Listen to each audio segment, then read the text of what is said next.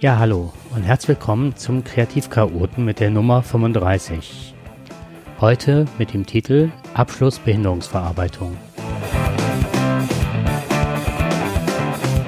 Ich habe etwas länger nichts mehr von mir hören lassen, weil ich zurzeit unheimliche Probleme mit Heuschnupfen habe und mir meine Stimme oft versagte oder sehr belegt war. Aber ich hoffe mal, jetzt ist meine Kernzeit vorbei und ab und zu habe ich also wirklich noch Probleme auch mit den höheren Ozonwerten, die mir tatsächlich auf die Stimme schlagen. Ganz leicht ist es noch zu hören. Ja, steigen wir ein. Also heute beschäftigen wir uns nochmal rückblickend mit der Bindungsverarbeitung und einen Ausblick gebe ich dann auf das Thema Psychoedukation. Aber wie gesagt, zuerst einmal ein kleiner Rückblick auf die letzten drei Folgen.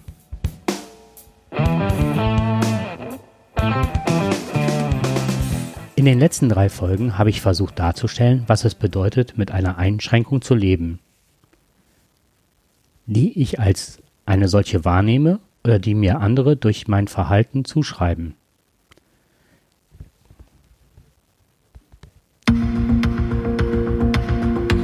Das Drei-Phasen-Modell zeigte die drei Bereiche Komfortzone, Lernzone und Panikzone.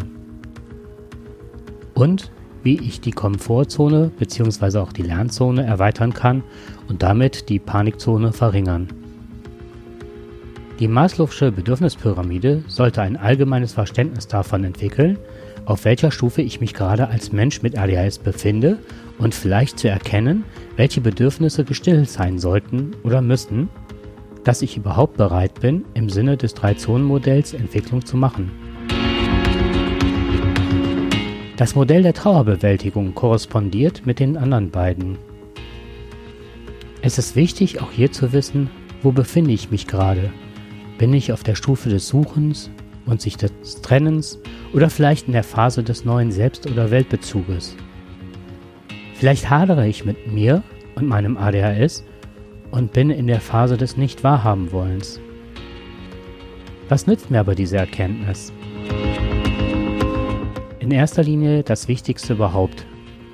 Diese Erkenntnis soll mir dabei helfen, mich selbst ernst zu nehmen und mir zu verzeihen für Dinge, die ich so nicht oder noch nicht schaffe.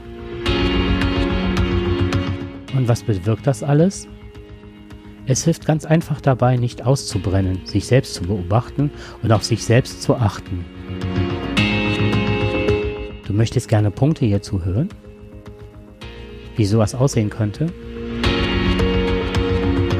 Vielleicht erkennst du folgende Punkte wieder. Zähle einfach mal in deinem Kopf mit, wie viele auf dich zutreffen. Ich glaube, dass du erstaunt sein wirst.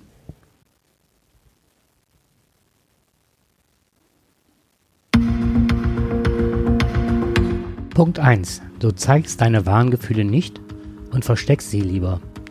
Das, was du leistest, reicht eh nicht aus. Punkt 2. Du bist perfektionistisch veranlagt hängst die Ansprüche an dich hoch und scheiterst leider allzu oft an deinen eigenen Ansprüchen. Punkt 3. Da du nicht immer alles erfüllen kannst, machst du mehr als du machen müsstest und gehst in Vorleistung. Punkt 4. Du arbeitest noch länger. Punkt 5. Du arbeitest härter. Punkt 6. Du schiebst wichtige Dinge, an denen du scheitern könntest, auf, denn sonst könntest du Gefahr laufen, dass du an deinen Ansprüchen wiederum scheiterst. Punkt 7.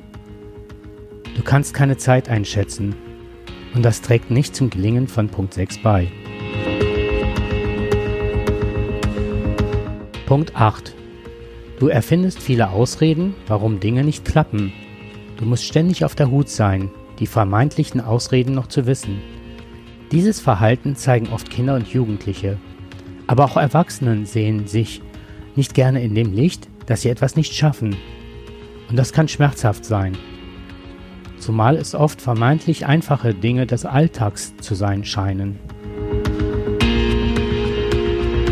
Punkt 9. Du schreibst Listen. Viele Listen. Punkt 10. Du hast ständig Sorgen, etwas zu vergessen. Das sind nur wenige Punkte, die ich zusammengetragen habe. Aber ein wichtiger Punkt fehlt noch.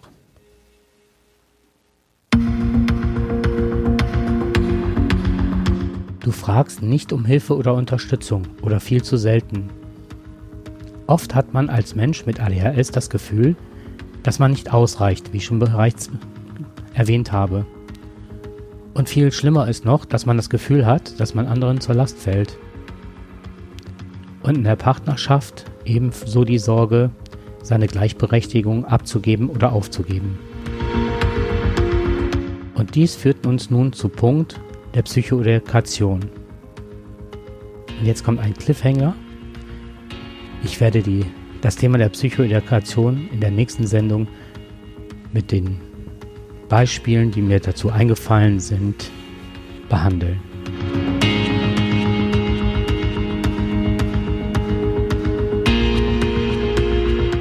Ich danke euch für die Aufmerksamkeit und freue mich auf die nächste Sendung mit euch.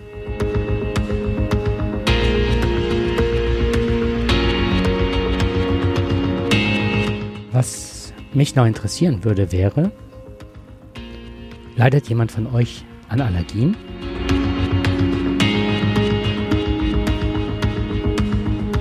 Oder Schlafstörungen? Welches Symptom begleitend zur ADHS ist das, was euch am meisten stört? Hierzu würde ich mich über Kommentare auf dem Blog unter kreativ chaot, alles mit C geschrieben, .cc interessieren. Schreibt mir einfach einmal. Ich würde mich freuen.